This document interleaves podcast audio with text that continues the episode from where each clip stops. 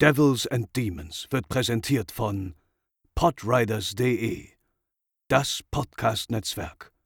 Diese Episode wird präsentiert von Deadline, das Filmmagazin, die Fachzeitschrift für Horror, Thriller und Suspense. Jetzt im Kiosk oder online unter deadline-magazin.de.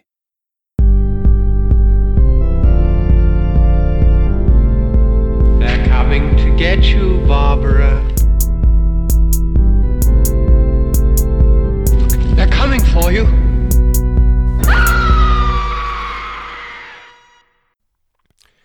Moin Moin und herzlich willkommen zur zweiten Episode von Recent Scares, eurem Heimkino, was auch immer Format mit äh, mir, mit Chris. Ich hoffe, es geht euch gut draußen an den Empfangsgeräten. Äh, der Winter neigt sich dem Ende zu, der Frühling steht bevor. Macht für uns Filmsammelnde natürlich keinen Unterschied, denn es kommt äh, in jedem Monat genug Material raus, das gerne in unsere Regale und Sammlungen wandern will. Und äh, da will ich euch heute auch wieder ein paar Sachen vorstellen, die so in den letzten Wochen reingetrudelt sind, die ich mir gekauft habe, ähm, die ich bekommen habe von dem Verleihen. Und ähm, auch ein paar Sachen, die ich mir so im, im Kino angeguckt habe, ein paar schöne Erlebnisse, die will ich euch gleich erzählen. Aber zu Beginn äh, natürlich nochmal der Hinweis, denkt bitte immer dran, kauft euch wirklich nur, was euch auch wirklich glücklich macht und was euch interessiert und nicht, äh, weil ich es gesagt habe oder empfohlen habe. Ich bekomme weder Provisionen noch sonst irgendetwas, wenn ihr die Produkte, die ich hier vorstelle, kauft. Also Augen auf beim Filmkauf. Ich habe auch ein bisschen euer Feedback mir natürlich angeschaut, ein paar Sachen, die ihr euch gewünscht habt, ähm, die, auf die ich ein bisschen mehr eingehen soll. Zum Beispiel ähm, mehr, wo kann ich die Sachen kaufen, wie teuer ist das eigentlich, vielleicht auch welche Extras sind auf den Scheiben enthalten und das will ich natürlich versuchen auch ein bisschen äh, zu berücksichtigen. Ähm, von daher machen wir das heute ein bisschen.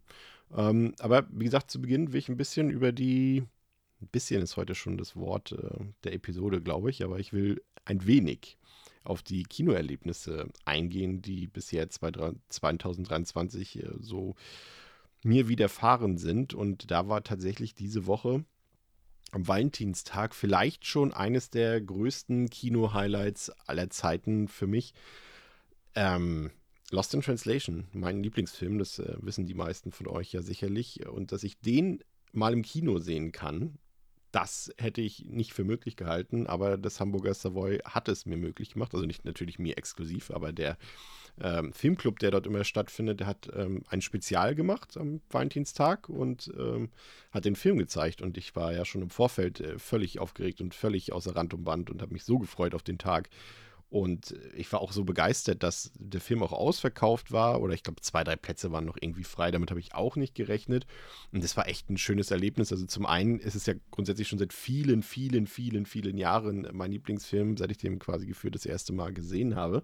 Weil es stimmt gar nicht. Beim ersten Mal gucken, damals auf DVD noch, da bin ich sogar eingeschlafen und äh, dachte so, oh, das war jetzt irgendwie ein bisschen, hm, hat sich gezogen. Und dann habe ich den das zweite Mal gesehen und ab da und bei den zig anderen Malen danach komplett verliebt in den Film und das ist äh, halt auch ein Film mit besonderer Bedeutung. Äh, ich habe da zum Beispiel, äh, nachdem wir den Film geguckt haben, äh, einmal geguckt haben, meine Frau einen Heiratsantrag gemacht und jetzt mit ihr den Film auch nochmal zu gucken am Valentinstag, das war natürlich schon schön, aber auch der Film an sich, es ist einfach, ich liebe diesen Film. Es gibt für mich keinen schöneren, keinen besseren Film auf diesem Planeten. Ich kann den rund um die Uhr gucken. Wenn man mir sagt, du kannst jetzt für den Rest deines Lebens nur noch einen Film gucken, dann ist es dieser Film und der wird mir definitiv nicht langweilig. Und es war schön, wie unterschiedlich die Leute den Film noch wahrgenommen haben im Kino, weil ich habe den Film halt nie so richtig als Komödie wahrgenommen und jetzt habe ich den aber zum ersten Mal mit äh, mehr als einer Person geguckt und die Leute haben halt recht viel gelacht und es äh, war äh, nicht irritierend, das Quatsch, weil der Film hat ja auf jeden Fall äh,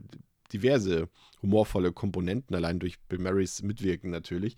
Aber das war doch schon, schon interessant zu sehen, dass da wirklich echt so ein paar, dass es mehr als Schenkelklopfer waren, sondern dass die Leute wirklich gelacht haben und auch ihren Spaß hatten. Und das hat mich echt äh, sehr erfreut. Und ähm, das muss man erstmal überbieten, also in Sachen Kino-Highlights. Aber es waren echt noch ein paar andere Sachen bei. Ich war zum Beispiel ähm, mit André letzte Woche in All Quiet on the Western Front, also dem neuen, der neuen Netflix-Adaption von Im Westen nichts Neues, dem Remarque-Romanklassiker, den vielleicht viele von euch auch in der Schule gelesen haben Ähm, ein sehr tolles Buch auf jeden Fall. Und es gibt ja schon zwei Adaptionen, ne? die klassische aus den 30ern, aber auch die TV-Adaption. Und da war ich echt so, ich dachte so, oh, auf Netflix habe ich eigentlich keine Lust, mir den Film anzugucken. Und ich konnte das irgendwie auch kaum glauben, dass der so viele Oscar-Nominierung bekommen hat oder generell jetzt auch hier in der Award-Season jetzt im Winter wirklich ordentlich abgeräumt hat, was Awards und Nominierungen angeht.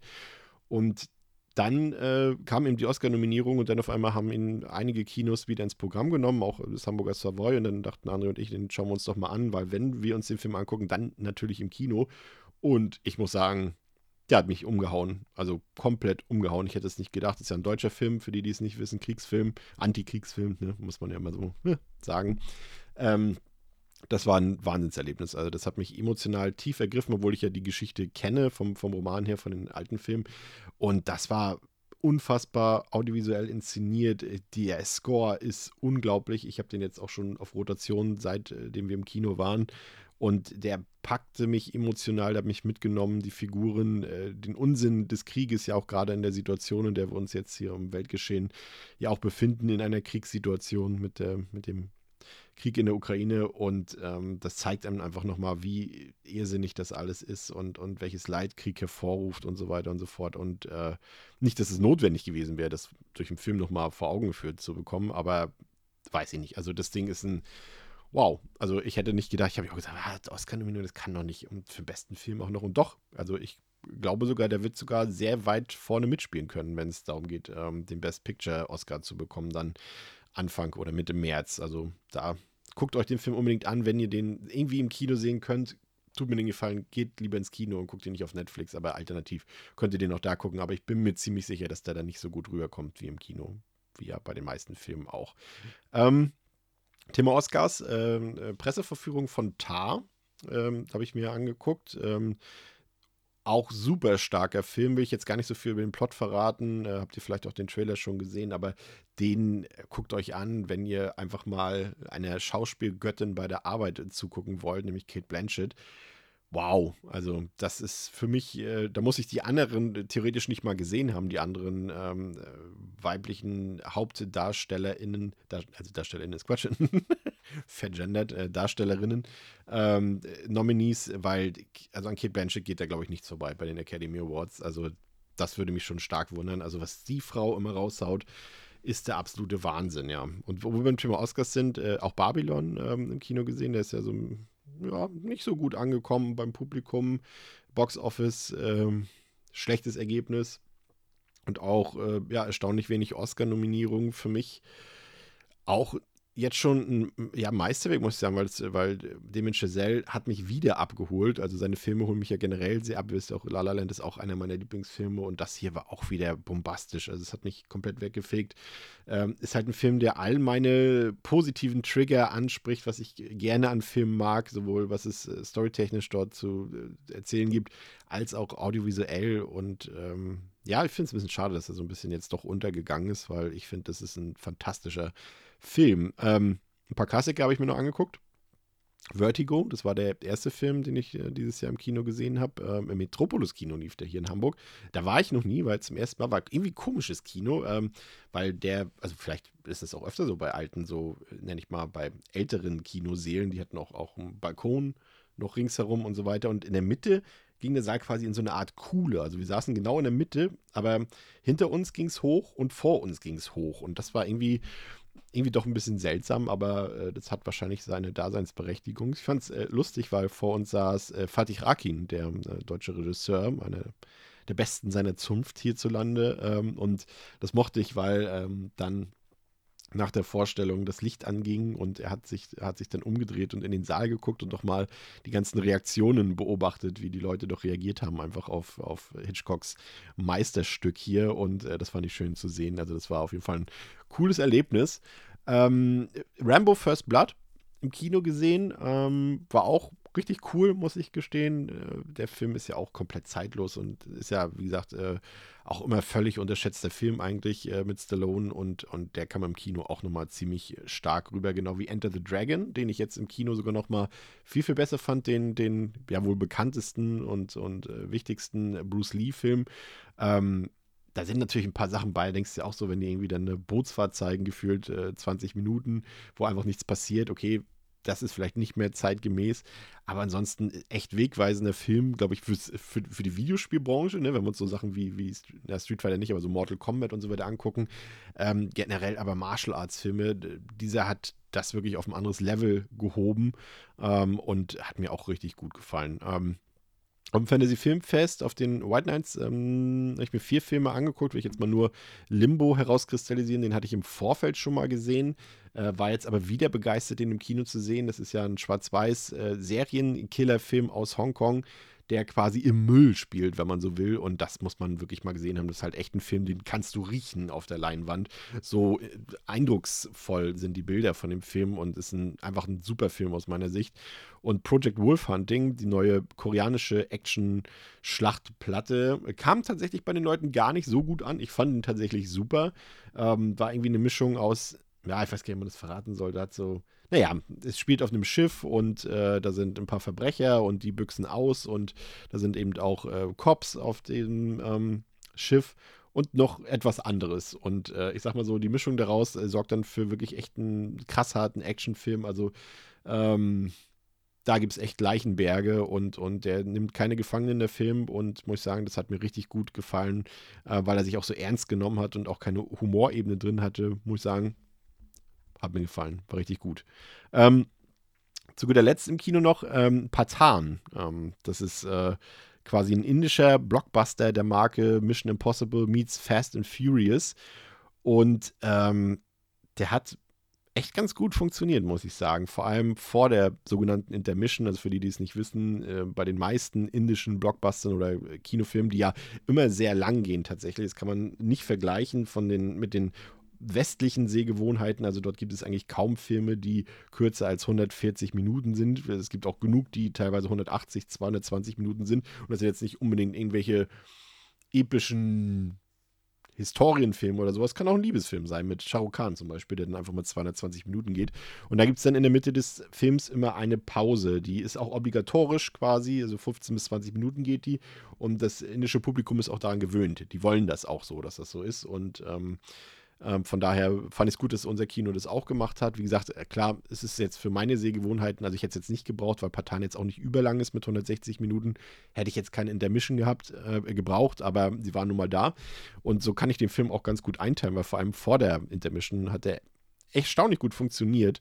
Ähm, aber es ist natürlich auch ein Film, so wie bei vielen anderen indischen Filmen. Man muss so ein bisschen über die, ja, ich muss es so sagen, faschistoiden Weltansichten ähm, der Filme oder hier des Films äh, ein bisschen hinwegsehen. Da lässt sich eigentlich nicht drüber streiten und so verwundert es irgendwie auch nicht, dass nach meinem Menschen- und Moralverständnis der von äh, John Abraham, äh, ziemlich charismatisch und ambivalent dargestellte Oberschurke der eigentliche Held des Films aus meiner Sicht ist. Aber mit einer ähnlichen Problematik haben natürlich nicht nur eben zahlreiche indische Filme zu kämpfen, ähm, also zu kämpfen in Anführungszeichen, weil in Indien interessiert das natürlich jetzt niemanden, ne? Ähm, aber das gibt auch genug Hollywood-Ware, die damit zu kämpfen hat. Black Panther zum Beispiel war ein Beispiel.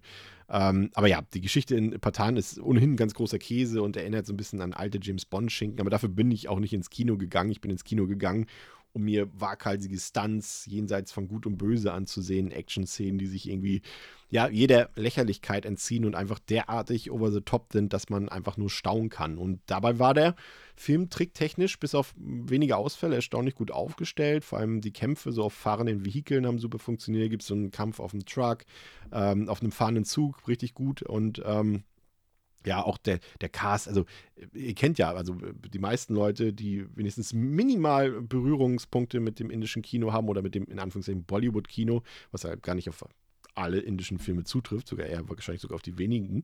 Ähm, aber die kennen Shah Rukh Khan, das ist ja nun mal der, der berühmteste Schauspieler aus Indien und der ist mittlerweile 57 Jahre alt und ist auch immer noch charmant und charismatisch wie eh und je.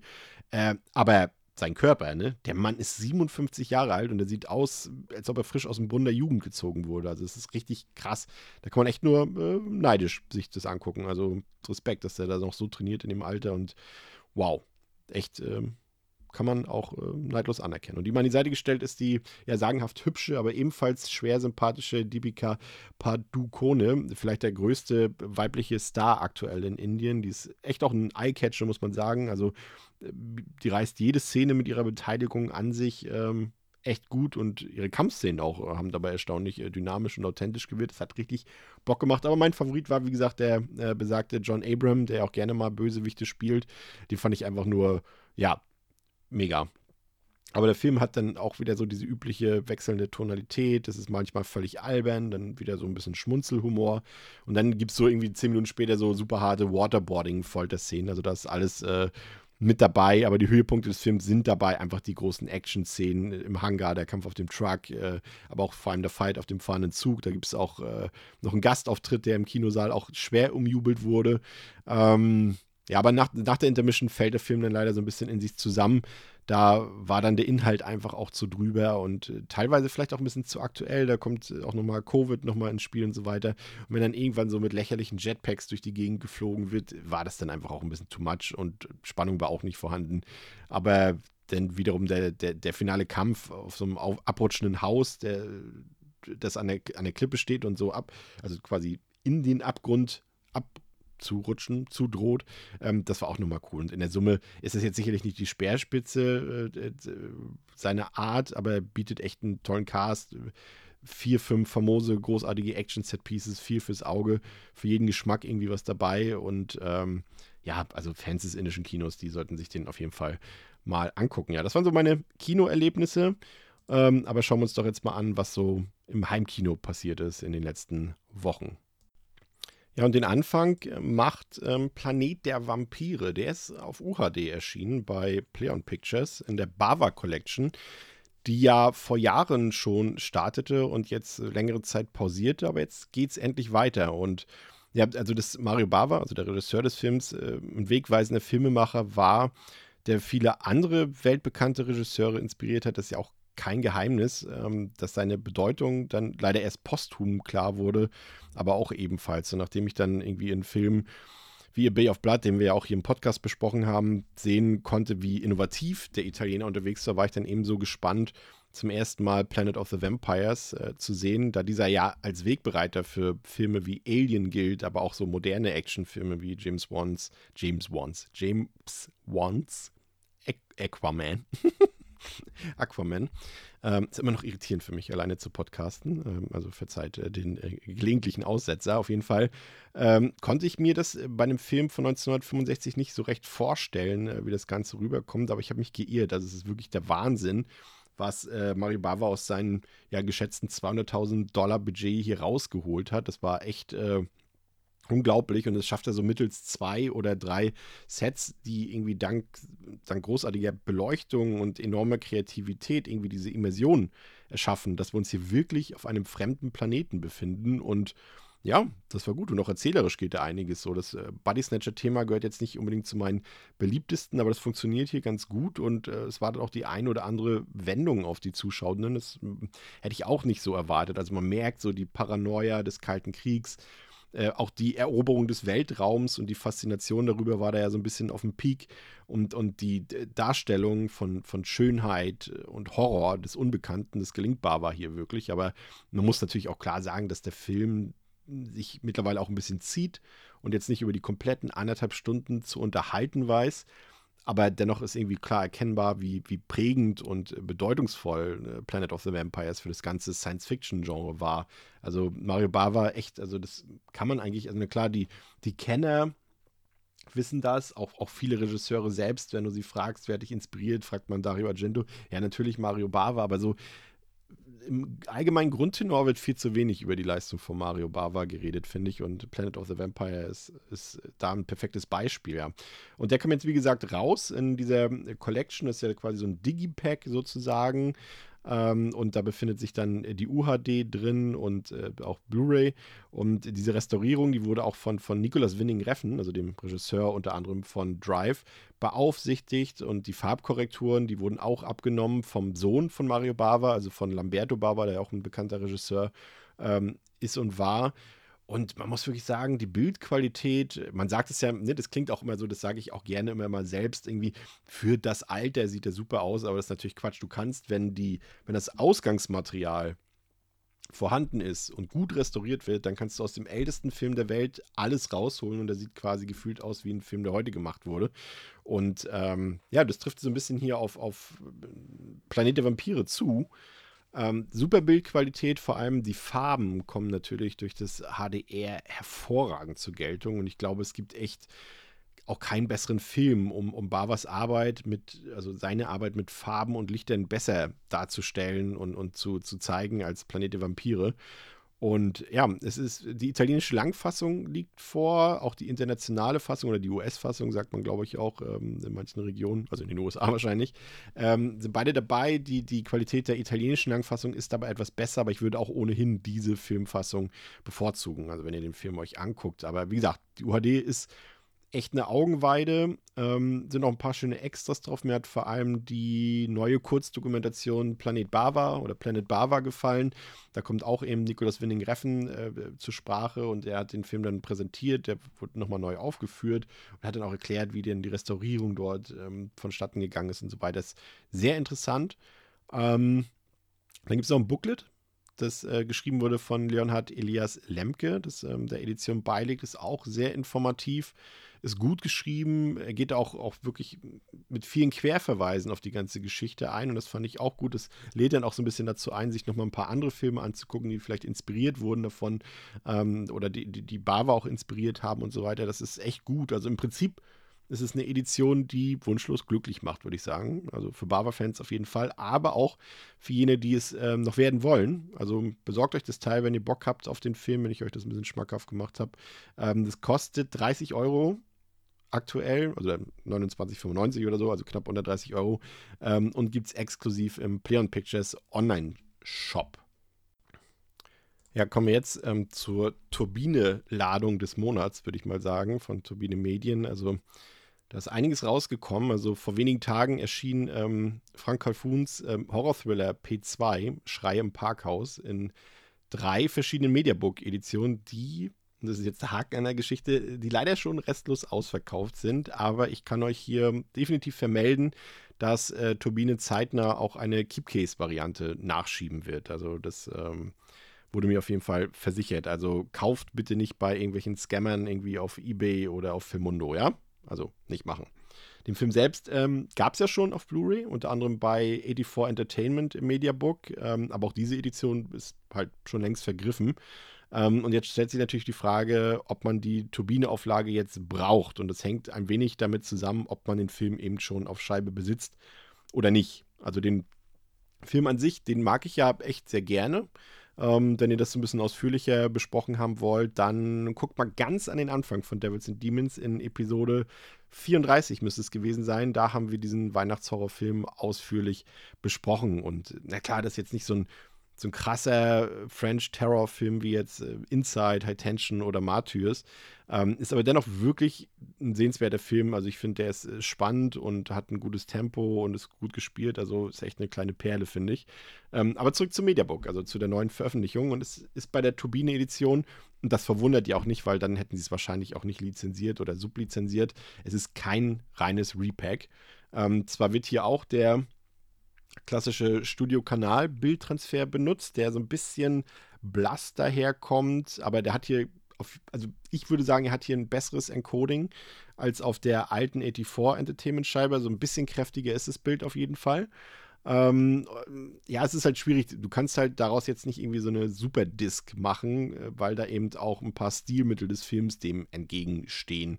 Von daher ist das einfach so muss man den Film dann halt auch gucken, wie er ist. Aber dafür kann der Ton glänzen, ähm, denn der liegt hier weltexklusiv in äh, Dolby Atmos und in Auro-Soundspuren in, in 13.1 vor. Man könnte ja fast meinen, dass das aktuell der der neue Standard bei Turbine wäre. Auf jeden Fall ist es, wäre es jetzt auch nicht ein Film, der das jetzt allumfänglich nutzt, ähm, diese, diese Soundspielereien, aber gerade zum Ende hin ähm, gibt es da doch ein paar Momente, wo das echt gut durchzieht dynamisch ist das auf jeden Fall.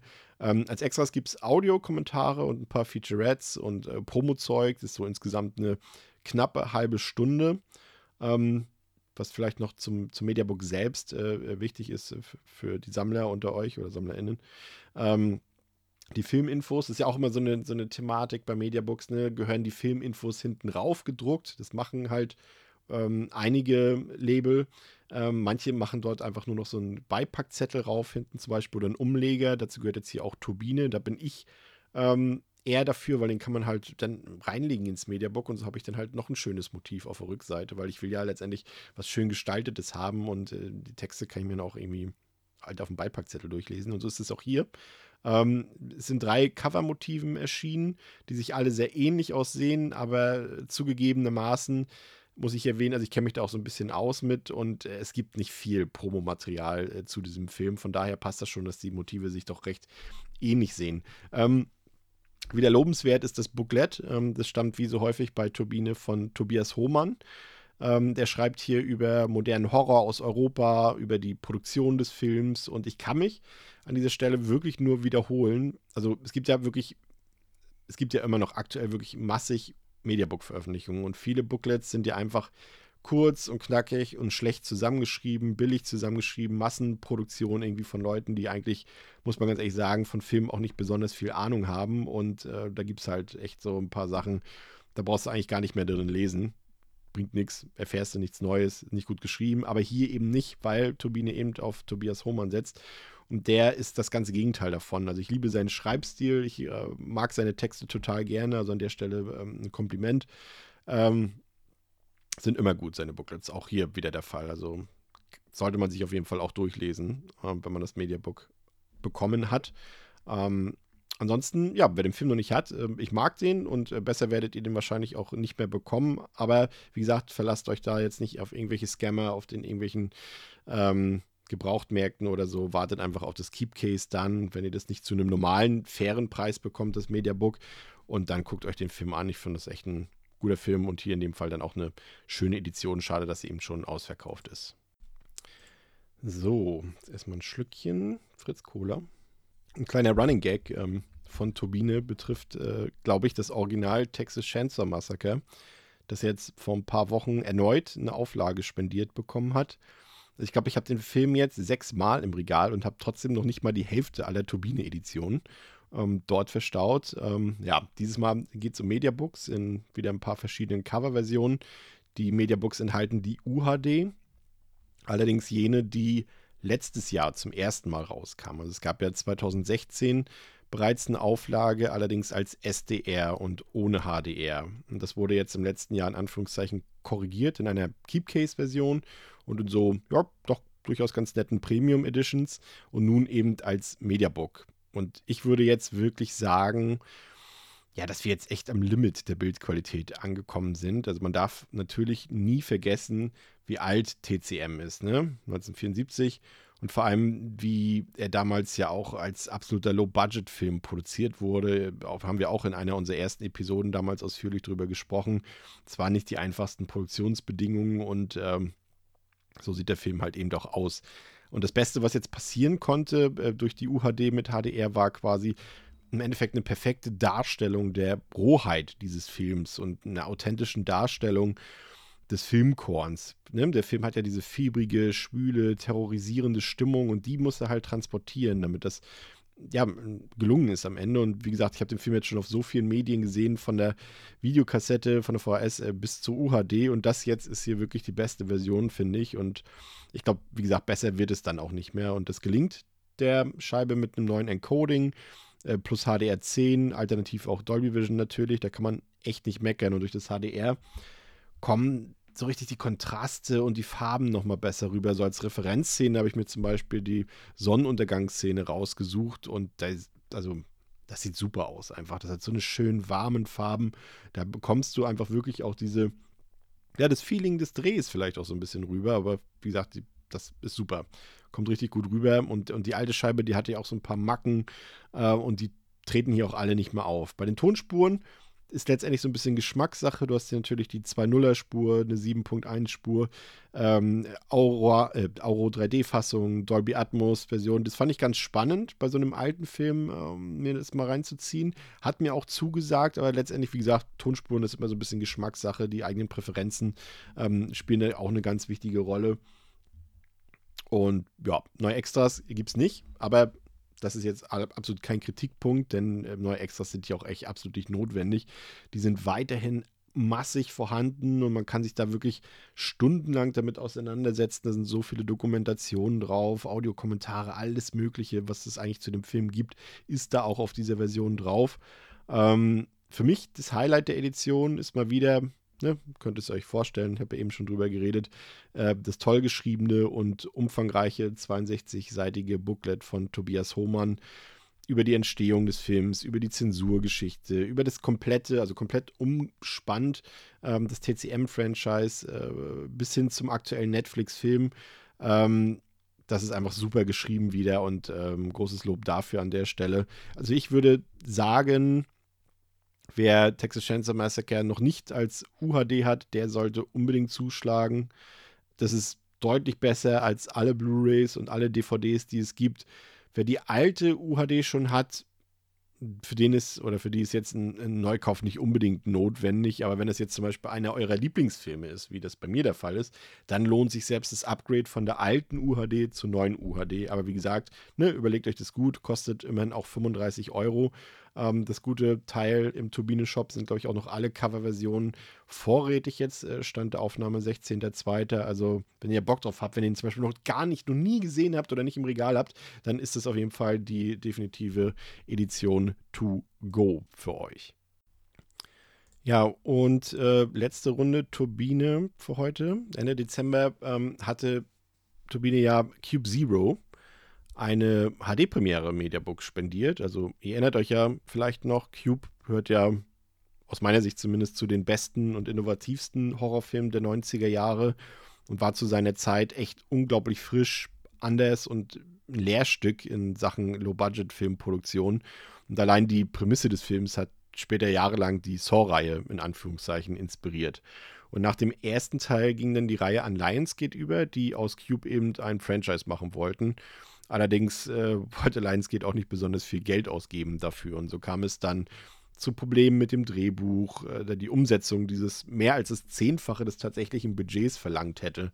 Also musste man viel umschreiben und übernahm sich letztendlich inhaltlich und visuell total und enttäuschte die Fans, was auch äh, Produzent Ernie Barbarash der übrigens ja auch American Psycho mitproduzierte und später auch ein paar Filme für äh, Jean-Claude Van Damme und, und, Scott Atkins gedreht hat. Und der wusste das und beschloss für ein Prequel selbst auf dem Regiestuhl Platz zu nehmen, um alles besser zu machen. Und dabei kam dann eben Cube Zero heraus, äh, der dann äh, von Lionsgate aufgrund seiner Massenuntauglichkeit auch direkt für das Heimkino veröffentlicht wurde. Und der Film selbst ist, wer den nicht kennt, ähm, wie erwähnt, ein Prequel zum Original. Und allein das Opening zeigt äh, mit seinen Buddy-Horror-Elementen, seiner Brutalität und den gelungenen Effekten, wohin die Richtung geht und lässt den schwachen zweiten Teil Hypercube dann auch schnell vergessen. Und der Film erweitert das Cube-Universum um ein paar neue Perspektiven, ähm, die auch dafür sorgen, dass man sich am gewohnten Prinzip aus dem ersten Teil dann noch nicht so schnell satt gesehen hat. Es gibt ein paar neue Erklärungen und Theorien, die gleichzeitig vielleicht etwas zu viel erzählen, also das Mysterium so ein bisschen aufdecken, aber irgendwie auch neugierig auf mehr machen. Und äh, die politischen Aspekte wirken, ja, manchmal etwas zu viel des Guten für so einen Film. Aber dafür gibt es dann auf der anderen Seite erstmals echte Sympathiefiguren zum Mitfiebern und nach und nach lüftet der Film dann seine Twists und baut dadurch an einigen Stellen auch wirklich Spannung auf. Jedoch, ja, der Film weiß nicht so, nicht so recht, was mit seiner Laufzeit anzufangen. Ähm, da, da gibt es ein paar Stellen, die ein bisschen langatmig werden und auch ein paar Elemente der Story und Figuren haben mir nicht so gefallen und, und wenig förderlich ist da auch das durchaus bescheidene Schauspiel des kompletten Casts, das besonders in den nicht selten vorhandenen und äh, langen Dialogszenen auffällt. Zudem versaut das Ende des Films ein bisschen was, aber ja, dafür bekommt man dann auch wieder einige blutige Schandtaten zu sehen, die dank des Make-ups und, und äh, der gelungenen Effekte echt gut aussehen. Und in der Summe ist das auch wirklich ein passables Prequel. Und das ähm, hat, mir jetzt ähm, auch besser gefallen, muss ich sagen. Ich habe den vorher mal auf dieser DVD gesehen, die es gab und die ist echt lausig. Und da hast du jetzt echt mit dem neuen HD-Transfer von Turbine also da gewinnt der Film deutlich dazu und da kommt erst die wahre Optik des Films so richtig, äh, tritt erst so richtig in Erscheinung und das hat schon mal einen großen Unterschied für mich gemacht und ich habe den Film jetzt viel besser bewertet als damals, äh, als ich ihn auf DVD gesehen habe.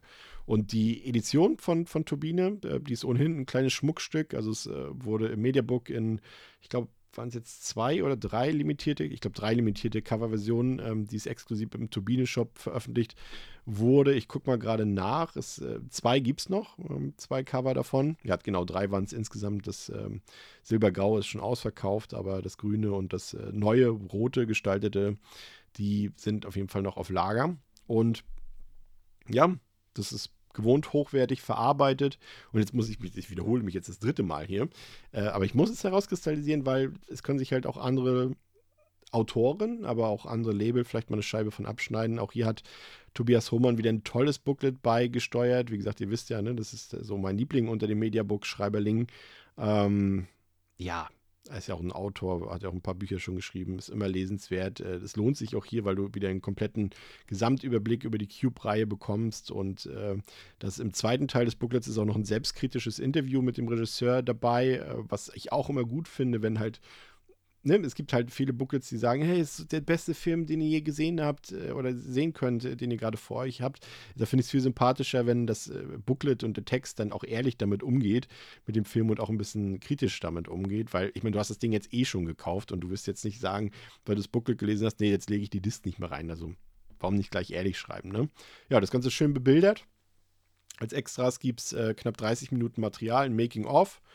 Ähm, ein Audiokommentar des Regisseurs ist dabei. Aber wie gesagt, der größte Pluspunkt neben dem Booklet äh, der gelungenen Edition ist für mich der neue HD-Transfer. Wie gesagt, der Film profitiert ungemein davon. Ist ein riesiges Upgrade im Vergleich zur alten DVD. Und ich hätte echt nicht gedacht, dass der Film noch so gut aussehen kann. Also in der Summe eine wirklich tolle Edition. Wenn ihr die haben wollt, gibt es die aktuell noch in zwei Cover-Varianten für 28 Euro jeweils im Turbine-Shop.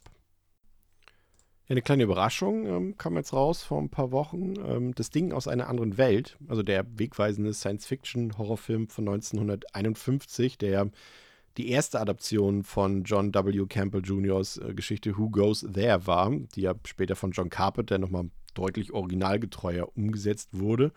Aber jetzt ja auch hier diese Produktion von Howard Hawks äh, von 1951 ist echt erstaunlich sehenswert und überraschend zeitlos. Ich war echt erstaunt, wie gut der Film noch funktioniert. Und der Film kam jetzt vor ein paar Tagen bei Filmjuwelen raus, in einem Keepcase, äh, das in einem Schuber nochmal präsentiert wird. Es hat ein Wendecover dabei. Ähm, war auch so ein Fragezeichen dahinter, ob da auch wirklich der aktuelle oder der aktuell beste Bildtransfer genutzt wird. Und der ist wurde genutzt. Ist jetzt kein Kracher, ne? Der sieht jetzt nicht irgendwie, ne? ich hatte ja vorhin schon ein paar Beispiele genannt, wo die Filme wie neu aussehen. Das ist jetzt, jetzt hier nicht der Fall. Aber es wurde von Verschmutzung befreit, größtenteils. Ähm, aber man sieht ihn eben das Alter natürlich auch an. Aber ich finde, der lässt sich gut da gucken und es ist eine schöne Edition ist ja immer so, finde ich, immer so, die, so, so fair. Ne? Du hast ein bisschen Mehrwert hier, du hast den Schuber dabei, du hast ein Booklet dabei, auch ein sehr gut geschriebenes Booklet von Roland Mörchen und äh, Rolf Giesen, der auch einen Audiokommentar beigetragen hat. Und das kriegst du halt für 15 Euro, halt für den Preis von einem normalen Keepcase. Und das ist ein super Paket. Ähm, hat als Extras auch noch die kolorierte Version dabei, allerdings nur in SD, nicht in HD. Und äh, wie gesagt, der Film ist gut und die Edition für den Preis, also da kann man echt nicht meckern. Also mal eine kleine Empfehlung nebenbei. Dann habe ich was für die Anime-FreundInnen hier unter euch. Ähm, Summer Ghost. Der kam jetzt in einer richtig schönen Edition raus für knappe 20 Euro von KSM Anime, beziehungsweise im Vertrieb von Pleon Pictures. Und das ist echt ein, ja, ein sensibler, leicht verträumter, aber vor allem melancholischer Anime, würde ich sagen, der seine drei Figuren im Umgang zeigt mit dem wohl bittersten aller Themen, äh, mit denen man sich beschäftigen kann, nämlich mit dem Tod. Und Laundraw hat den Film gemacht und äh, ja, der, ich fand ihn ein bisschen gehetzt. Ne? Also der geht echt nur 40 Minuten, also ist irgendwie so quasi wie zwei von der Anime-Serie, zwei Folgen zusammen oder halt wie ein Kurzfilm. Ähm, fand ich ein bisschen gehetzt. Ähm, hätte ich vielleicht gerne noch, äh, gerade was die Figurenzeichnung angeht, noch einen etwas tieferen Einblick äh, gerne bekommen, aber der funktioniert auch so, ne? Also, aber es sind halt so, ja, gerade wenn du so, du hast diese drei Hauptfiguren, die sind auch alle sympathisch, aber du hast bei denen halt echt nur so ein paar Sekunden an Flashbacks, die dir so die Hintergrundgeschichte von denen erzählen und ja, da vielleicht ein bisschen mehr, aber es ist trotzdem erstaunlich, dass, dass die geballte Ladung an Emotionen serviert wird dann in diesen 40 Minuten und das trotzdem funktioniert. Also der hat mich auf der Gefühlsebene definitiv abgeholt, ganz klar. Äh, visuell sind die, sind die Zeichnungen äh, vor allem von den Lichtstimmungen bestimmt, finde ich. Und das hat dann so einen ganz eigenen Stil, finde ich. Also das, das hat mir gut gefallen. Ja, wie gesagt, ich bin da so, ja, ich bin jetzt nicht der größte Anime-Experte und der größte Anime-Kenner. Ich habe auch selbst bei den Klassikern echt immer noch viel nachzuholen.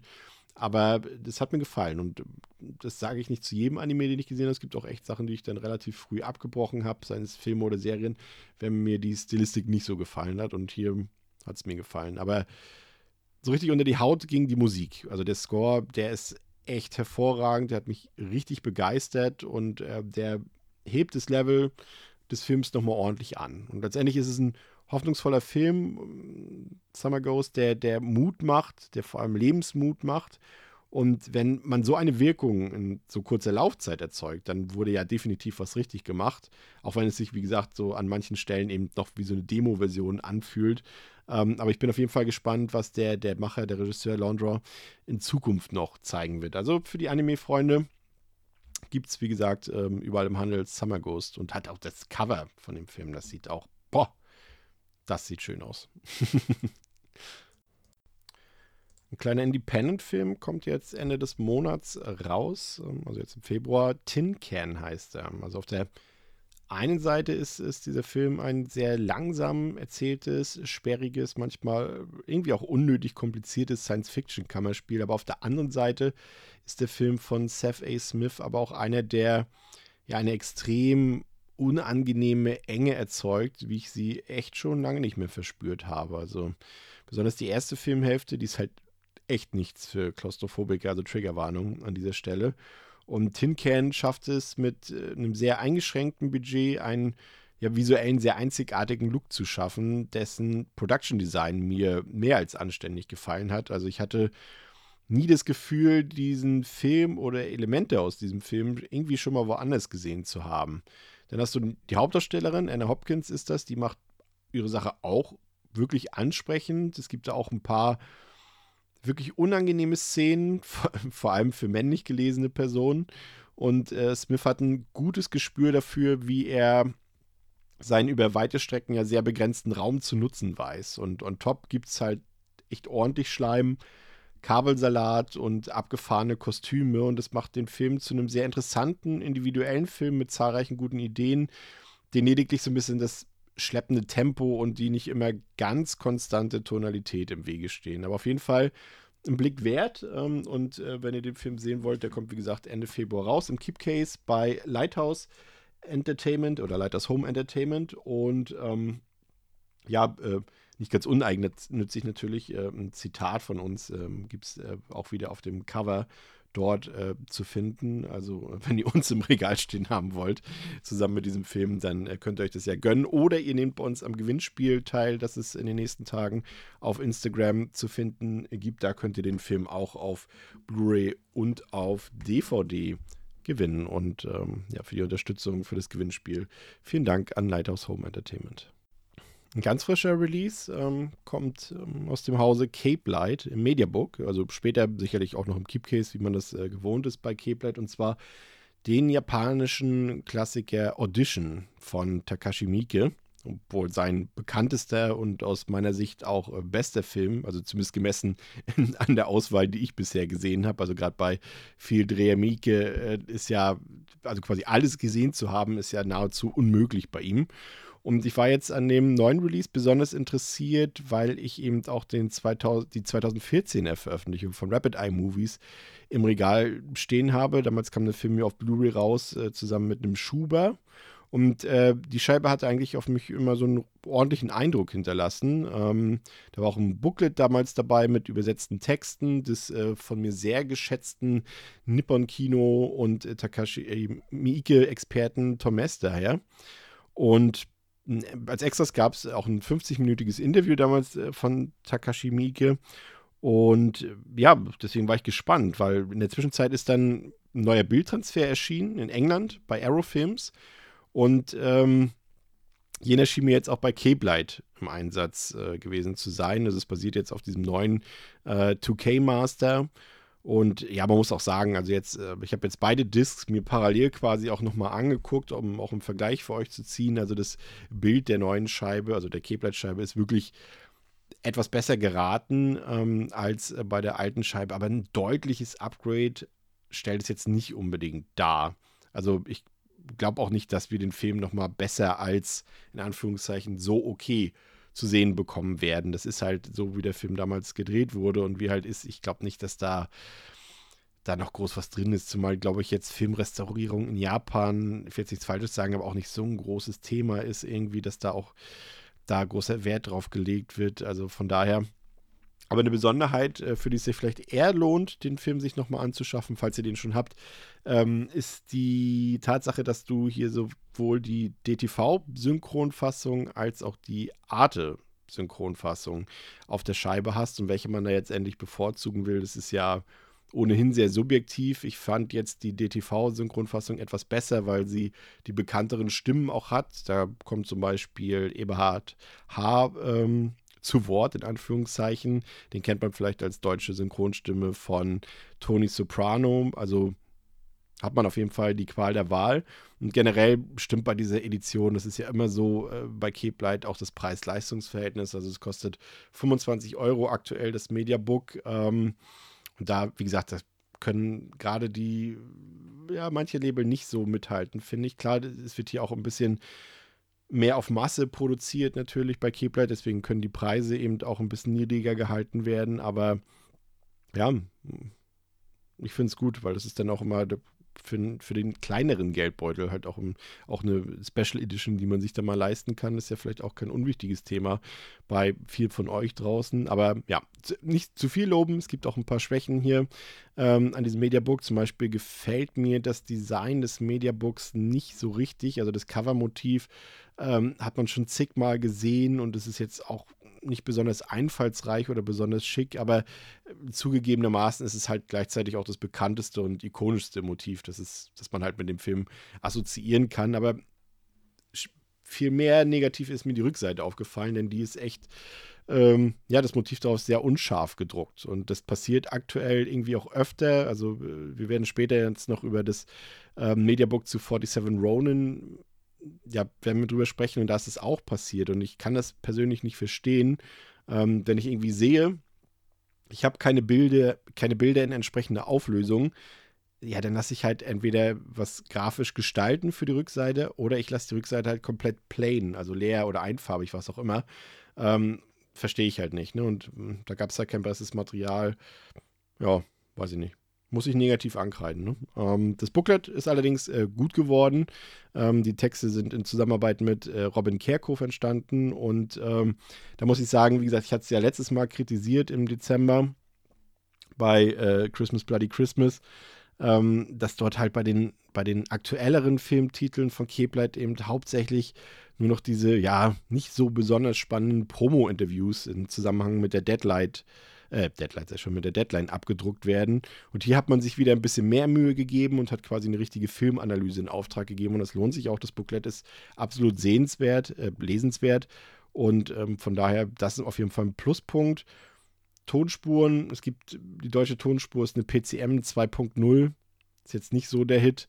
Ähm, die 5.1 gibt es nur im japanischen O-Ton.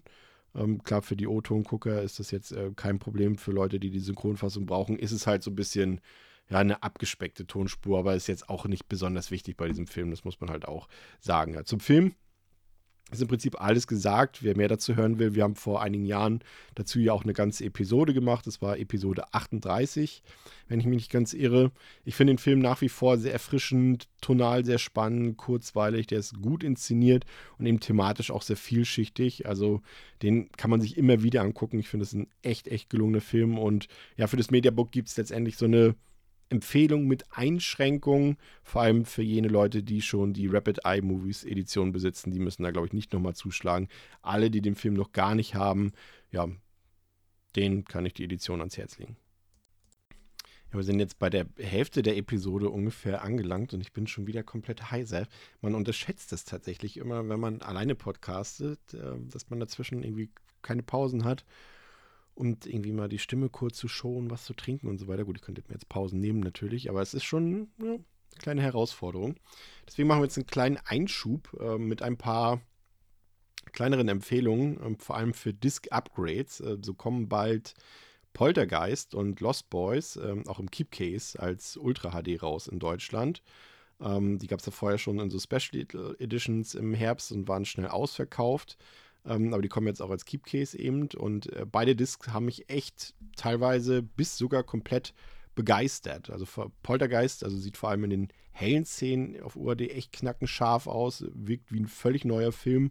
Bei den dunklen Szenen ist es leider jetzt nicht mehr, ist es nicht ganz so krass, aber in der Summe lohnt sich das Upgrade auf jeden Fall. Aber vor allem die UHD von Lost Boys, die ist nochmal eine Spur besser und die sieht echt sagenhaft aus, also wirklich fantastisch. Ich finde die Farben, die sind, sehen grandios aus und da bekommt man auch wieder, du legst die Disc ein und denkst so, das wird jetzt geil. Also auf jeden Fall.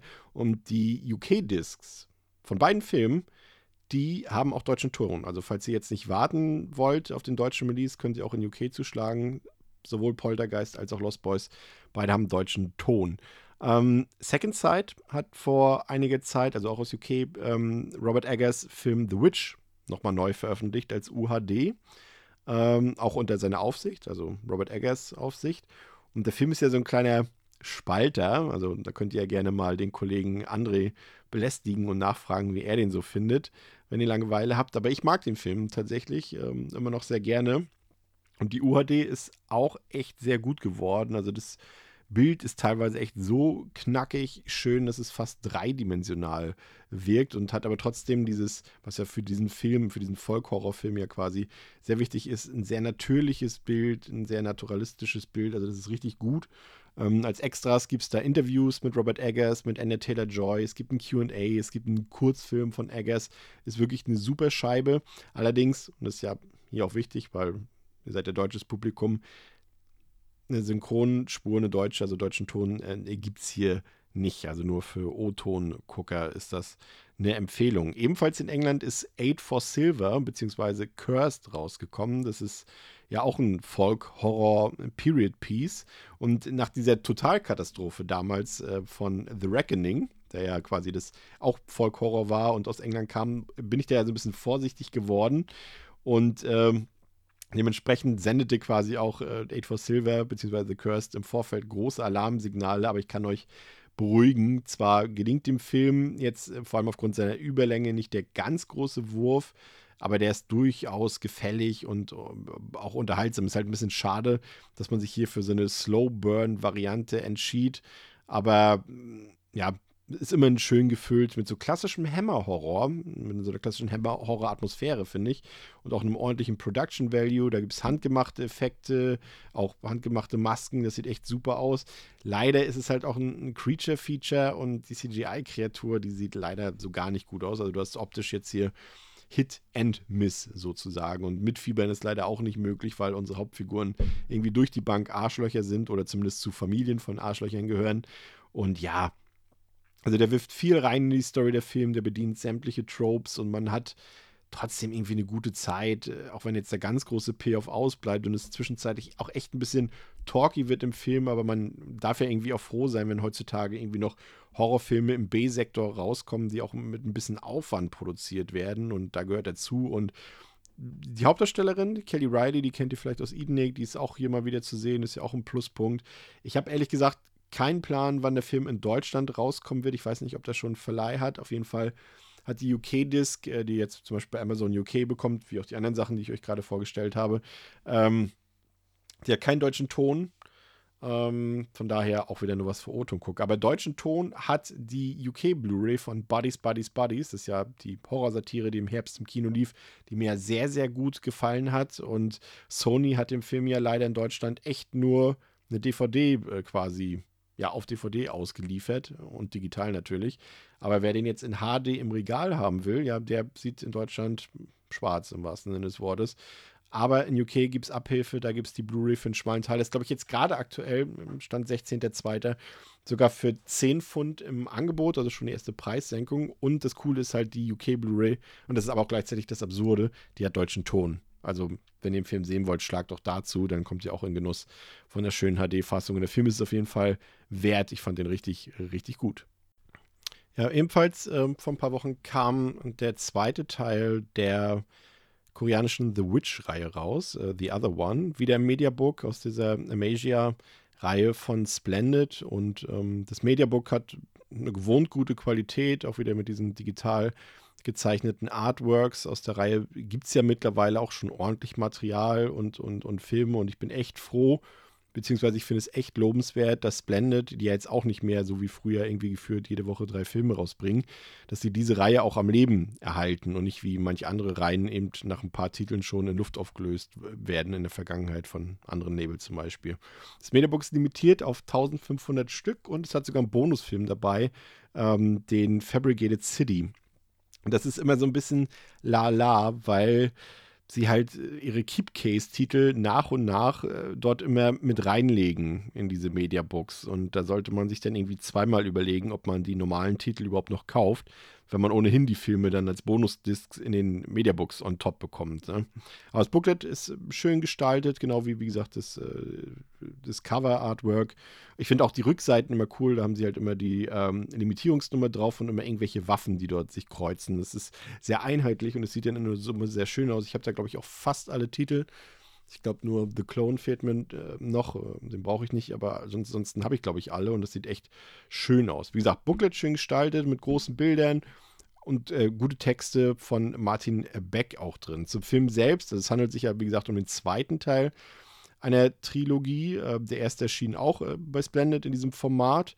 Ähm, der erzählt im Grunde wieder eine eigenständige Geschichte, die wohl erst dann im abschließenden dritten Teil dann mit der Storyline von dem zweiten, also Subversion heißt der, äh, zusammengeführt werden. Und äh, The Other One, ähm, also der erste Teil hieß Subversion, ne? und der zweite jetzt äh, The Other One. Und äh, The Other One ist ein bisschen kurzweiliger erzählt als der Vorgänger aber am Ende dennoch ja irgendwie deutlich, deutlich zu lang geraten mit äh, 2 Stunden 20, zumal die Action-Szenen hier auch viel zu weit auseinander liegen und erst im Finale so richtig die Post abgeht.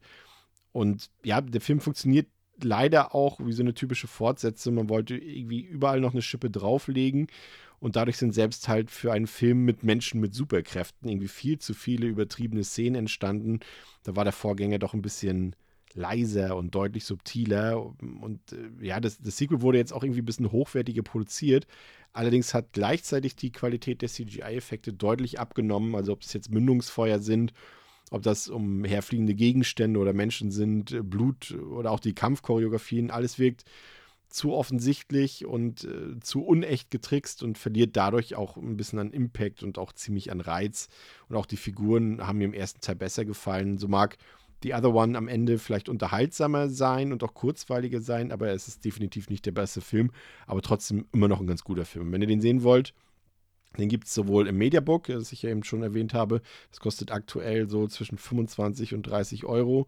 Ähm, den Film gibt es aber auch direkt jetzt zeitgleich auch schon in der deutlich günstigeren Keep Case Variante.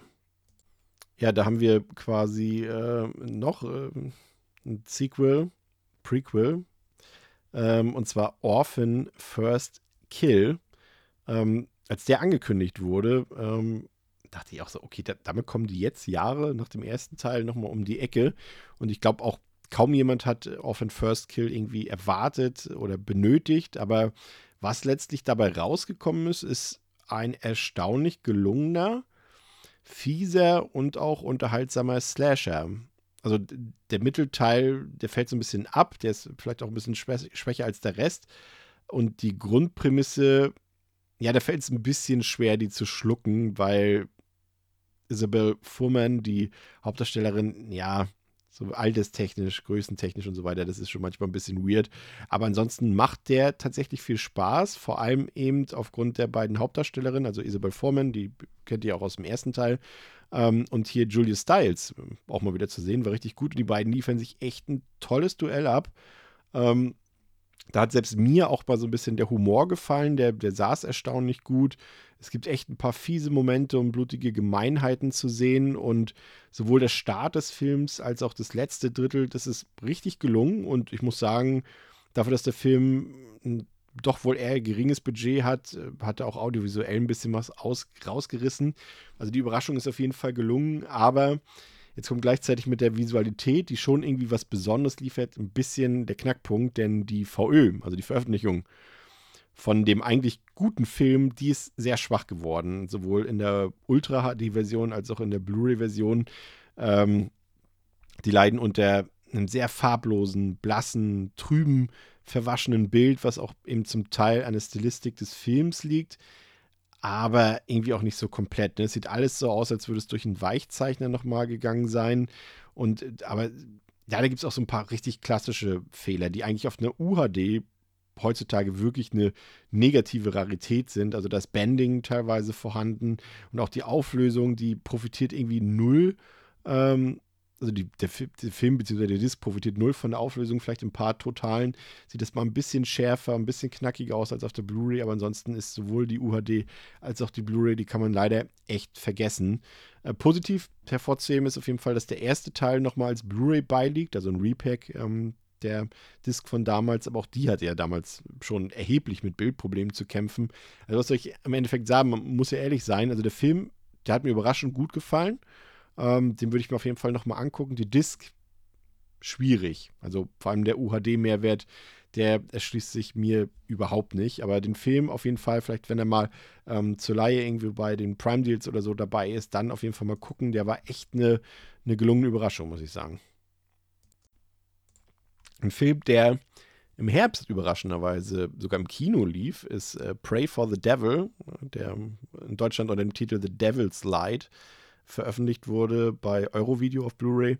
Ähm, das war eine Überraschung, dass der im Kino lief. Also, das ist nach dem brauchbaren The Last Exorcism hat sich hier der äh, Regisseur Daniel Stamm wieder seinem Lieblingsthema in Anführungszeichen Exorzismus gewidmet ähm, und Pray for the Devil schlägt dabei ja durchaus überraschende, wenn auch wenig subtile feministische Töne an und äh, beschäftigt sich zudem auch mal ein bisschen ausführlicher mit der Kirche und ihrem patriarchischen System dahinter. Das ist durchaus erfrischend, scheitert aber so ein bisschen daran, dass der Film eben trotzdem in das, ja, das übliche seit Jahrzehnten zu Tode gespielte Genre-Korsett ähm, gepresst wurde. Also seit Der Exorzist macht man das ja irgendwie immer. Wir haben da ja auch in der aktuellen Devils and Demons Folge so ein bisschen drüber geredet, über Exorzismusfilme. Da kannst du halt nicht viel machen. Ne? Also das ist schon so, dass es alles schon auserzählt wurde seit äh, Friedkins Film damals. Aber nun gut. Auf jeden Fall gesellt sich dann hier noch so eine maximal generische und, und sehr cleane Inszenierung dazu, die irgendwie wenig Raum für eine dichte und spannende Atmosphäre bietet. Ähm, aber ja, ein paar Momente, die gebe ich dem Film auf jeden Fall. Und gerade, sage ich mal, für Horror-AnfängerInnen bietet Pray for the Devil ein paar echt kleinere Grusel- und Schockmomente, die allerdings eben größtenteils auf Jumpscares basieren, wie wir es ja auch schon bei Smile im Herbst hatten, so ein bisschen ähnlich äh, funktionieren hier die Gruseleffekte. Was mir gefallen hat, ist die Hauptdarstellerin, Jacqueline Byers. Die war richtig gut und äh, da würde ich mir wünschen, dass die demnächst ein bisschen häufiger besetzt werden würde für Filme, gerne auch für Horrorfilme. Ja, und in der Summe bekommst du halt mit, oder ihr mit The Devil's Light, Pray for the Devil, exakt das, was man erwartet. Und das ist ja, muss man ja auch mal sagen, manchmal auch nicht das Schlechteste, oder? Also ich erwarte von so einem Film nicht mehr als das, was er mir jetzt hier geboten hat. Von daher ist es sogar schon fast im Endeffekt eine minimale Empfehlung, würde ich sagen. Ähm, der Film zum Beispiel, wenn er mal im Angebot ist. Der ist halt direkt als Keepcase gekommen. Für roundabout 15 Euro gibt es den aktuell. Äh, leider gibt es die Dolby, Dolby Atmos Tonspur nur in der OV-Version, aber ansonsten ist die Scheibe echt okay. Bildqualität ist mittelmäßig, aber schafft es zumindest das Vorhaben, den Film so ein bisschen filmisch wirken zu lassen. Doch äh, das unterstützt er und gerade im Vergleich zu Orphan First Kill ist das äh, eine sehr ordentliche Scheibe. Lobenswert, aber auf jeden Fall die umfangreichen Extras. Also das ist doch schon sehr ungewöhnlich für eine aktuelle B-Movie-Veröffentlichung. Also da ist ordentlich was drauf und wie gesagt, wer Exorzismusfilme mag, nicht zu viel erwartet ähm, die Erwartung ein bisschen runterschraubt, der liegt gar nicht so falsch mit diesem Film. Wir alle haben ja so ein bisschen unsere, Vorsicht ist ein verbotenes Wort, unsere Guilty Pleasure. Und einer von meinen Filmen dieser Kategorie ist 47 Ronin. Ähm, die, die Geschichte der 47 Ronin ist ja eine Legende aus der japanischen Geschichte, die über die Jahrhunderte gerne mal mehr oder mal weniger originalgetreu erzählt, geschrieben und äh, gefilmt wurde.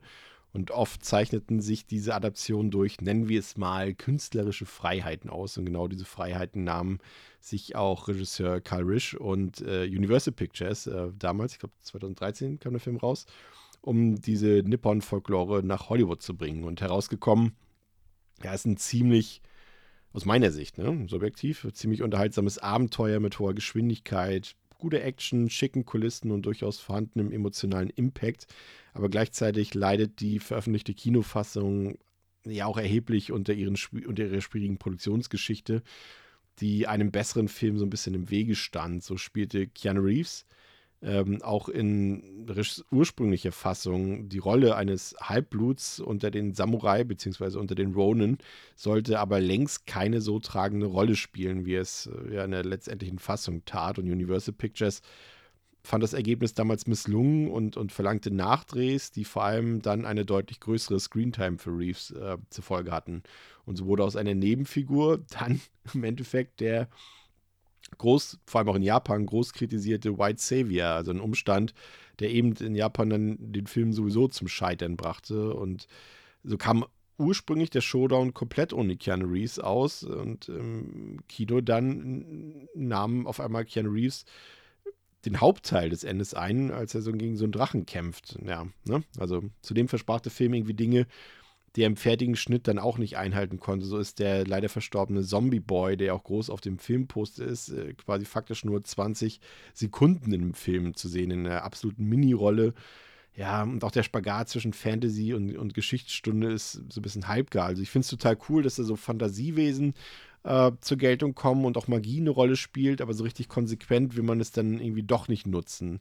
So die Absicht hier Kurosawa mit, mit, mit Marvel zu mischen, ähm, die war zumindest irgendwie erkennbar, diese Absicht. Aber naja, leider gibt es ein paar hässliche CGI-Momente zu sehen, aber das, dafür wird man entschädigt dann mit ein paar schönen Kostümen und Kulissen und auch die Action-Szenen sind, wie gesagt, gelungen und machen richtig Spaß. Und der größte Pluspunkt des Films ist für mich eigentlich die Besetzung. Hier hat man Ryoki Sanada, Koshi Basaki, Rinko Kikoshi, äh, Min Tanaka, Tananobu Asano und äh, Kerry Hiroki Tagawa und natürlich Keanu Reeves. Also da hat man ordentlich was aufgefahren. Aber gut, bei, bei der 175 Millionen Dollar Produktion kann man das ja durchaus auch erwarten. Naja, letztlich ist irgendwie auch sofort offensichtlich, warum der Film aufgrund seiner Idee und seiner Produktionsgeschichte zum Scheitern verurteilt war. Aber mir gefällt der Film dennoch. Wie gesagt, manche nennen das Guilty Pleasure, ich nenne es einfach einen unterhaltsamen Abenteuerfilm. Und der Film, den gab es ja schon lange auf Blu-ray und auf 3D Blu-ray und letztes Jahr kam der auch auf UHD raus und ähm, jetzt gibt's noch mal, gab es ja nochmal Mediabook, äh, vernehmlich produziert, aber unter dem Logo von Universal im Store von Ike Media in diversen limitierten Coverversionen. Da gibt es eins, wo, wo nur Zombie Boy drauf ist, eins, wo nur Keanu Reeves drauf ist, aber es gibt eben auch dieses Motiv A, für das ich mich entschieden habe, mit dem Gruppenbild drauf von allen Figuren dort im Film. Aber das ist wirklich wirklich nur ein Produkt für absolute Fans des Films, eben äh, wie, wie, ich das bin. Also, ne, das ist gewohnt. Gute Nameless-Qualität, wie gesagt, auch wenn es nicht draufsteht, ist es von denen produziert. Also ein stabiles, hochwertiges Mediabook. Vorne auf dem Cover gibt es schöne Spotlackierungen drauf. Aber wie gesagt, ich hatte es vorhin schon angekündigt, gibt es einen großen Kritikpunkt, das ist in dem Fall das Back-Artwork, was ich leider vorher nicht gesehen habe. Das ist total unscharf und das ist verpixelt und es darf normalerweise aus meiner Sicht bei einem so hochpreisigen Artikel, also 40 Euro kostet das Ding, äh, darf das eigentlich nicht passieren. Ne? Also das äh, ist schon ein großer Kritikpunkt. Wie gesagt, es ist zum Glück nur die Rückseite, aber auch da kann ich einfach mehr verlangen. Ansonsten ist es ein Repack, der, wie gesagt, schon ohnehin erhältlichen UHD bzw. Blu-ray, die 3D-Version fehlt hier. Bild und Ton ist alles fein. Booklet ist dabei, das ist in Ordnung. Nando Rone hat es geschrieben, der ist auch ein Vielschreiber, gerade was so Mediabooks angeht. Der schreibt hier ein bisschen was über den historischen Hintergrund, ein bisschen was über die Produktionsgeschichte. Das ist in Ordnung, aber wie gesagt, ne, das Teil kostet fast 40 Euro ähm, im Ike Media Shop und auf Filmbörsen und ist wirklich nur was für absolute Fans. Ne? Also nicht kaufen, wenn ihr den Film vielleicht noch nie gesehen habt. Das äh, lieber nicht, nicht blind kaufen. Äh, passend dazu kam dann äh, vor ein paar Wochen die ominöse Fortsetzung dieses Films namens Blade of the 47 Ronin raus. Äh, auch wieder von Universal. Gibt es ganz normal für 15 Euro im Keepcase. Hat auch ein Wendecover, Bild und Ton ist alles auf gutem Niveau. Der Film selbst ich sag mal so, die Warnung direkt zu Beginn, wer denkt hier eine echte Fortsetzung zu 47 Ronin zu bekommen oder zumindest eine irgendwie in Japans Historie verankerten Film, ähm, ja, der sollte sich, der sollte direkt umdrehen und, und, und weggehen. Also äh, Blade of the 47 Ronin macht irgendwie zwei Sätze als Verbindung zu Carringes äh, Blockbuster und äh, bezieht sich so ein bisschen auf die namensgebenden Klingen der 47 Ronin und das war's auch. Ne? Also der Rest ist dann ein kurzweiliges, ich nenne es mal mit aller Vorsicht, Cosplay-Abenteuer mit einer völlig unsympathischen Hauptfigur, die hier von YouTube-Star Anna Akana oder Anna Akena gespielt wird. Es viele Lagerhallen, die aber immerhin in so einem Topf voller Neonfarben gefallen sind, grenzdebile Logik und äh, ja eine Einladung zu einem Mortal Kombat äh, meets Dragon Ball Lab. Ja, also weiß nicht, das ist schon schon man muss da schon für so B, C-Movies so, so, ein Feeling für haben. Hab ich. Ich gucke sowas ja total gerne, aber das äh, geht ja nicht besonders vielen Leuten so. Und dann hast du hier schon fast einen Running Gag im Film, äh, der überproportionierte Einsatz von digitalem Blut. Das sieht einfach nur furchtbar aus. Ähm, und es wird dann durch den Bodycount von circa 300 Leichen nochmal so ein bisschen verstärkt. Und, und diese 300 Leichen kommen vor allem deshalb zustande, weil es irgendwie scheinbar eine Art Videospiel-Spawnpunkt für die an die Turtles Foot Clan-Soldaten erinnernden gesichtslosen Gegnermassen irgendwie gibt. Und ja, negativer Höhepunkt des Films sind die cringen Dialoge, die sich irgendwie nur alte Männer ausdenken können, die denken, dass sie sich so die Jugend von heute oder dass, sie, dass, dass sich so die Jugend von heute unterhält. Aber hey, ich hatte trotzdem meinen Spaß mit dem Film. Der ist schnell, der bietet ein paar gute Kampfszenen. Herzmensch Mark de Cascos spielt da mit. Und vor allem der heimliche MVP des Films, Theresa Ting, die ist echt gut, äh, die Newcomerin. Die schafft es tatsächlich sogar in dieser DTV-Gurke zu glänzen. Und ich bin gespannt, ob man sie demnächst häufiger sehen darf. Also, wenn ihr ein Faible habt für so eine kleinen B-Movies, äh, bei denen ihr schon vorher wisst, dass es eigentlich Gurken sind, aber ihr trotzdem damit Spaß habt, dann leitet euch den irgendwann mal aus oder so. Da ist der schon ganz äh, witzig irgendwie auf eine, gewisse Art und Weise. Ja, dann gab es noch ein paar Veröffentlichungen zu Halloween Kills und Halloween Ends. Machen wir vielleicht mal mit Halloween Kills chronologisch den Anfang. Also der kam natürlich letztes Jahr schon raus, ne, weil es äh, Kipcase, UHD, Steelbook und so weiter und so fort. Und der kam jetzt nochmal mal als Mediabook raus, als UHD-Mediabook, auch wieder produziert von Nameless, im Namen von Universal, im Store von Ike Media oder auf Filmbörsen. Und das ist ein Repack der Discs, die es schon vor einem Jahr gab, ne? also UHD, Blu-ray, DVD, ich hatte es erwähnt. Und auch hier wieder, ne, das kleine Warnung auch dran, das ist ein reines Sammlerstück das Teil. Also wenn ihr den Film schon habt, müsst ihr da nicht upgraden. Da gibt es nicht irgendwie was Cooleres, Besseres auf Disc oder irgendwas, mehr Extras, bessere Bildqualität, gibt es alles nicht. Nein, es ist einfach nur das Mediabook, was man sich quasi dann holt, wenn man den Film vielleicht schon hat und so weiter. Ähm, gab drei Motive, die sind auch, soweit ich weiß, alle schon ausverkauft und werden teilweise schon für horrende Preise gehandelt ähm, auf dem Zweitmarkt. Ähm, ja, was soll ich sagen? Ich glaube, ein paar wird man vereinzelt vielleicht noch auf Filmbörsen finden, aber auch da ist die Preislage schon ziemlich gestiegen. Ich habe mich da mal für ein komplett anderes Motiv entschieden. Gar nichts für das, für das, für diese Michael Myers Cover und so weiter. Da habe ich schon genug von. Ich habe mal das eher ungewöhnliche Motiv genommen, nämlich äh, die drei weiblichen Hauptfiguren werden dort präsentiert. Ne? Also Jamie Lee Curtis, Annie Matischek und Judy Greer. Und äh, das ist mal eine Abwechslung, fand ich. Das sah richtig gut aus, mal nicht Michael Myers drauf zu haben. Ist, glaube ich, deswegen auch noch ein bisschen länger erhältlich gewesen, weil, ja, keine Ahnung, vielleicht wollte die niemand drauf haben. Ähm, aber ich finde es echt mal schön, mal was anderes. Und vor allem sieht es auch echt gut aus. Also die Artworks, die sind super scharf gedruckt. Das sieht richtig gut aus, muss ich sagen. Das passt optisch perfekt zum ja auch schon ebenfalls veröffentlichten Universal Media Book ähm, des 2018er Films. Ähm, und auf der Rückseite hat man da halt hier auf diesem Covermotiv auch noch ein Michael Myers dort vor dem brennenden Haus auf der Rückseite. Richtig gut geworden. Auch hier ist der Extended Cut drauf, also die bessere Version von Halloween Kills.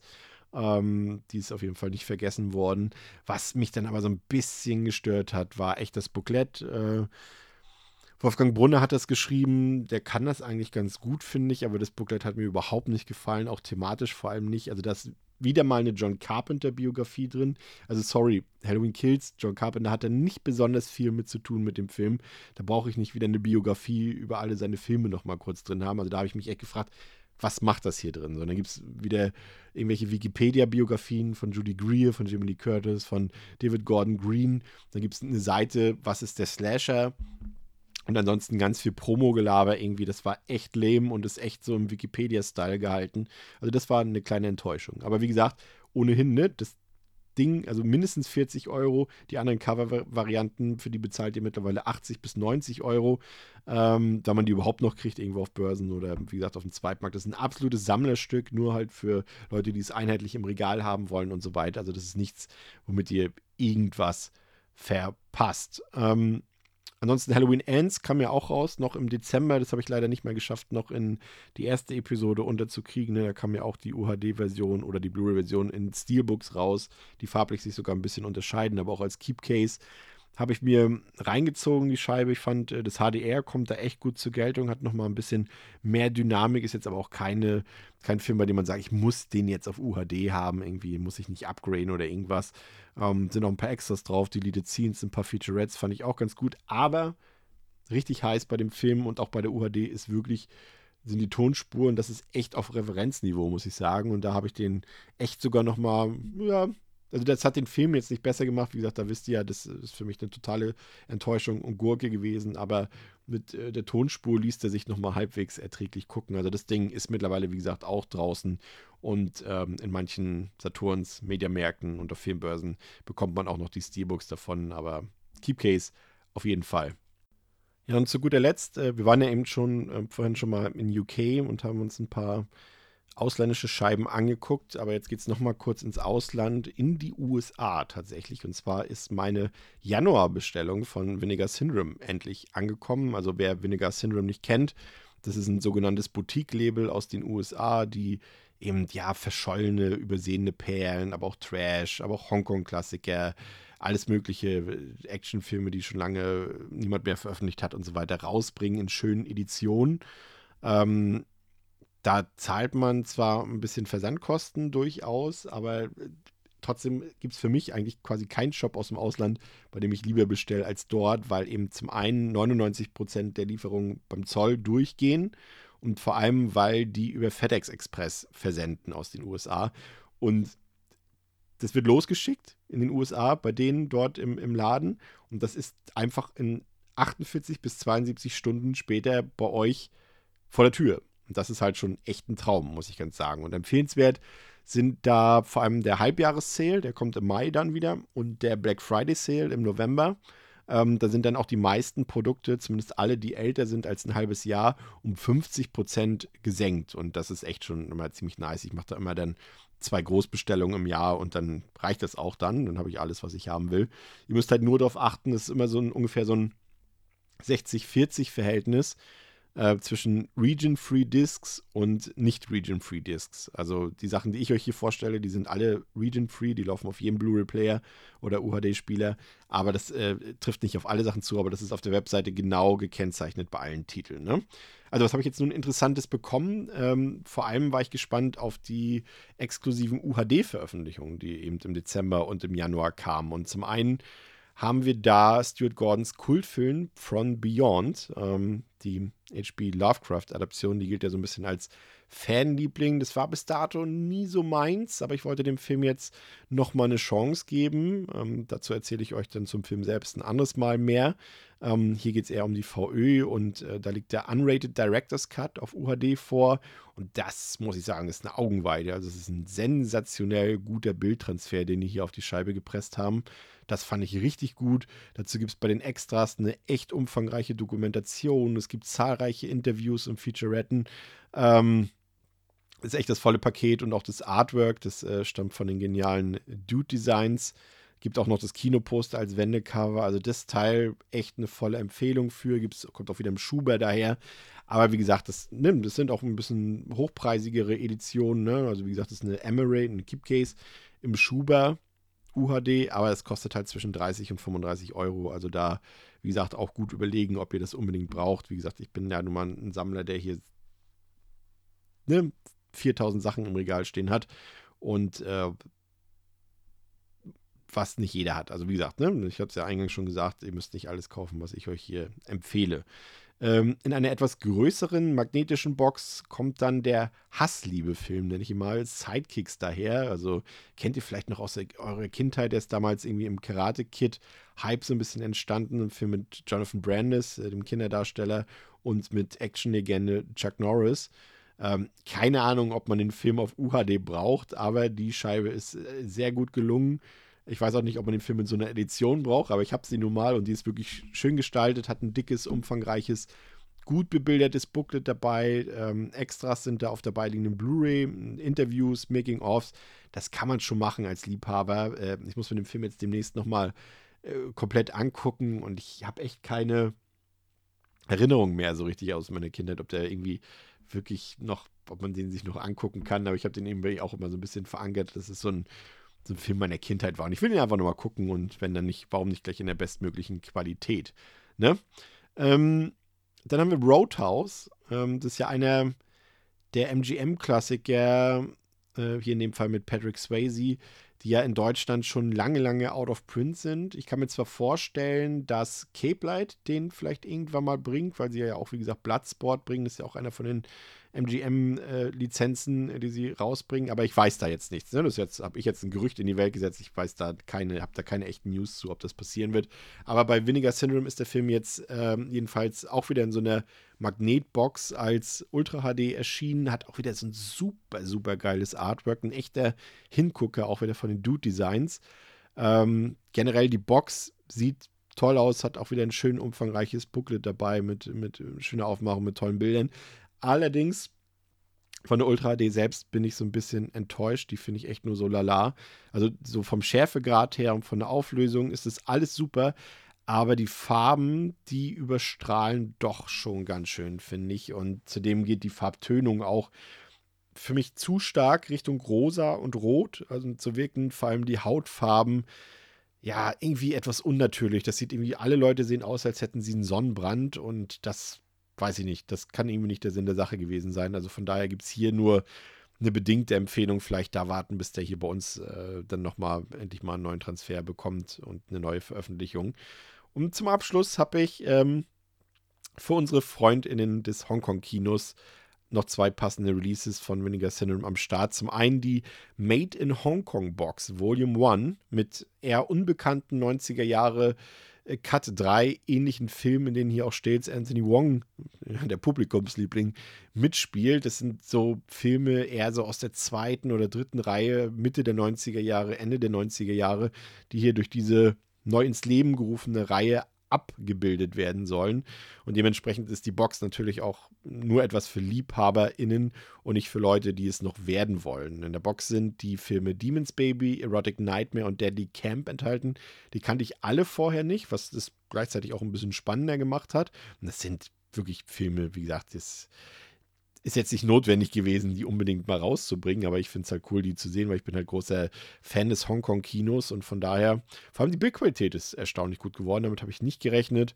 Und ansonsten ist die Edition auch schick geworden, ne? Schön dicken, stabilen Schuber kommt sie daher. Dazu gibt es ein Booklet mit äh, den Themen ähm, Cut 3-Film, Hongkong-Kino und ein, ein, Interview mit Anthony Wong ist dabei. Und so letztendlich auch für Hongkong-LiebhaberInnen echt mal auch neues Filmmaterial, was man nicht schon woanders bestellen und sehen konnte. Ähm, ein bisschen anders verhält sich mit der VÖ und dem Film Undeclared War.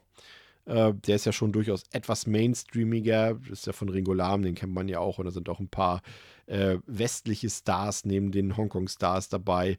Äh, ein wirklich guter Film, muss ich sagen. Und auch die Edition ist gut geworden. Bildqualität ist gut. Hat auch ein super steiles Artwork, was ich richtig gut finde. Ein Wendecover gibt es dazu. Der Schuber ist durchnummeriert. Es gibt ein Poster oben drauf. Ein zwölfseitiges Booklet von John Charles. Also da auf jeden Fall für die Leute, die Hongkong-Filme sammeln, die volle Empfehlung. Ja, und das soll es im Prinzip für heute erstmal gewesen sein. Wir gucken im nächsten Monat, gucken uns ein paar schöne Sachen. Es kommen gar nicht so viele geile Sachen raus. Mal gucken, was wir uns davon ähm, oder was ich mir ansehen werde für euch. Äh, Training Day kommt ja als UHD raus, Pulp Fiction kommt als UHD raus. Das bietet sich auf jeden Fall an. Ähm, Red Eye, also der Wes Craven-Film, den habe ich auch immer noch nicht gesehen bis heute. Der kommt auch als UHD raus, ist auf jeden Fall ein interessanter Titel. Die Rocky-Kollektion, ne, da kommt ja Teil 1 bis 4 als ähm, 4K UHD raus. Auf jeden Fall spannend. The Core kommt als UHD raus. Aber auch ähm, der ähm, der Cronenberg, ähm, Crimes of the Future, kommt fürs Heimkino raus. Wir werden uns auf jeden Fall äh, Megan nochmal anschauen, weil da kommt ja die Unrated-Version raus in der Blu-ray-Version.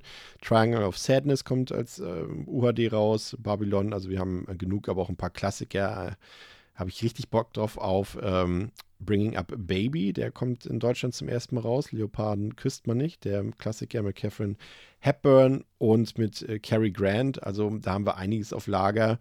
Äh, Ghost in the Shell kommt bei uns auf UHD raus. Äh, den werde ich für euch auch auf jeden Fall mal angucken. Aber es kommen auch noch ein paar andere Klassiker raus. Flashdance kriegt eine UHD spendiert. Äh, Rebel Without a Cause mit James Dean bekommt eine UHD spendiert. Also da wird einiges dabei sein. Ich hole auch wieder ein paar Sachen noch aus dem Ausland ran. Und falls ihr irgendwas unbedingt besprochen haben wollt, ähm, dann könnt ihr mir das auch schreiben auf Instagram, auf Twitter, bei uns vor allem im Discord sehr gerne gesehen. Generell auch Feedback äh, zu diesem Format hier, ne? falls ich euch ähm, zu heiser bin, zu schnell spreche oder sonst irgendwas. Ähm, seid nicht fies, aber Kritik ist natürlich äh, gerne erwünscht, aber Lob genauso. Ansonsten hören wir uns in den regulären Episoden wieder. Ich bedanke mich, dass ihr das Format so gut aufgenommen habt, dass euch das interessiert, dass ich euch da vielleicht auch ein bisschen weiterhelfen kann. Und von daher hören wir uns dann im nächsten Podcast wieder. Macht's gut, bis zum nächsten Mal bei Devils and Demons beziehungsweise bei Recent Scares. Ciao.